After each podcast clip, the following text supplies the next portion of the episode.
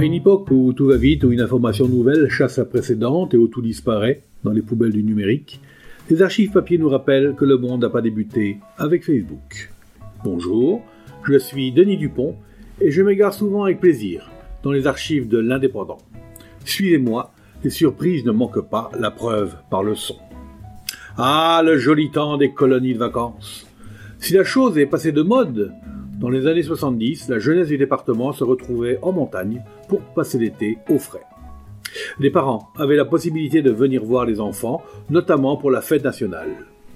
Quelques jours avant le 14 juillet 1970, l'Indépendant publiait une photo de tous les gamins et leurs moniteurs, sous le titre Les enfants de Yo et Bajande attendent leurs parents pour le 14 juillet.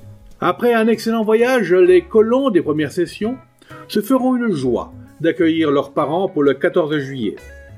Ils espèrent que le feu d'artifice qu'ils ont commandé à Lyon sera en place pour ce grand jour. À défaut, les applaudissements des enfants et les jolies cravates des moniteurs remplaceront les bombes et les belles bleues. S'il y avait grève des transports, rien ne serait perdu et le feu d'artifice aurait lieu plus tard. Dès la première semaine, 15 grandes filles de Yo ont fait un pèlerinage à Nurle par le col de Fenestrelle. Quant aux adolescents de Bajande, ils ont déjà campé sous la tente, au-dessus de Sainte-Léocadie. Les plus jeunes trouvent toujours, sur les lieux de la colonie, les espaces nécessaires aux grands jeux et à leur distraction.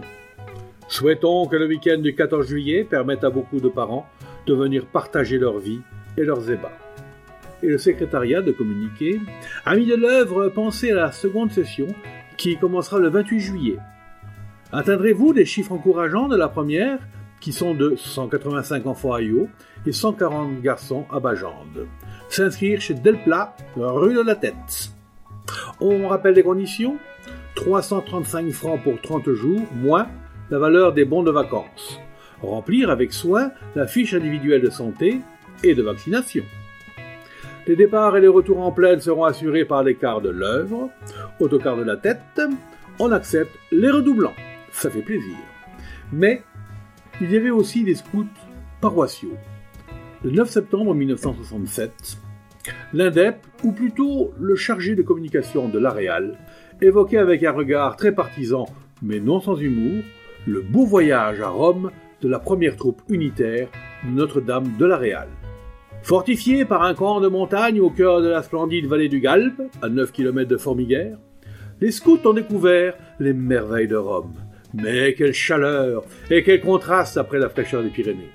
Heureusement, que les fontaines multiples accueillent partout le pèlerin et lui apportent la réconfortante fraîcheur d'une eau de saveur inoubliable.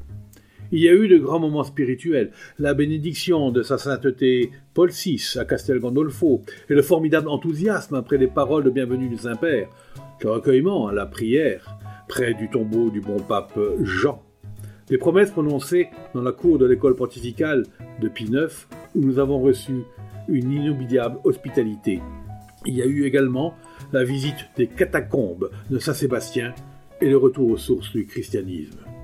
Il y a eu également des joies artistiques comme euh, la visite du Vatican et de la chapelle Sixtine, de la basilique Saint-Pierre, de la basilique Saint-Paul, des multiples églises où partout la prière se manifeste par un jaillissement de merveilles, toutes créées pour proclamer la gloire du Seigneur.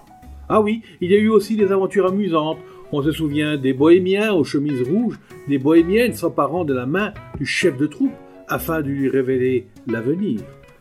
Les queues devant les fontaines, les dégustations de pastèques, l'invasion des autobus à étage et les difficultés pour ressortir. Il y a eu aussi la cure de spaghettis et les cours spéciaux pour consommer comme il se doit, la fraternisation avec les cuisiniers et les garçons du restaurant.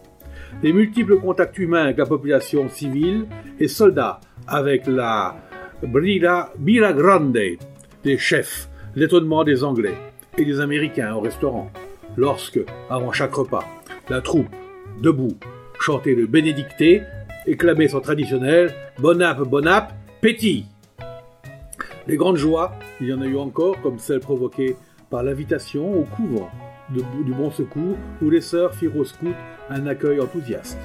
Ravi par la bonne tenue des garçons à Castel Gandolfo, la sœur supérieure avait convié la troupe à une réception dans un couvent. Aussi, après les rafraîchissements, les scouts chantèrent de tout leur cœur pour remercier. En définitive, un séjour formidable dans cette ville éternelle où a retenti plus d'une fois, en signe de joie, le chant de la troupe de la première Perpignan. Pour être un vrai scout, que ce soit pur, franc et loyal, viens à la Réal, viens à la Réal, la troupe qui comble tous les vœux d'adolescents. Oui, c'est la première de Perpignan. Si vous voulez vous replonger dans l'époque, les photos des groupes sont à découvrir sur la page Facebook. C'était Je vous parle d'un temps, un podcast produit par l'Indépendant et proposé par Denis Dupont, à retrouver ici même chaque semaine.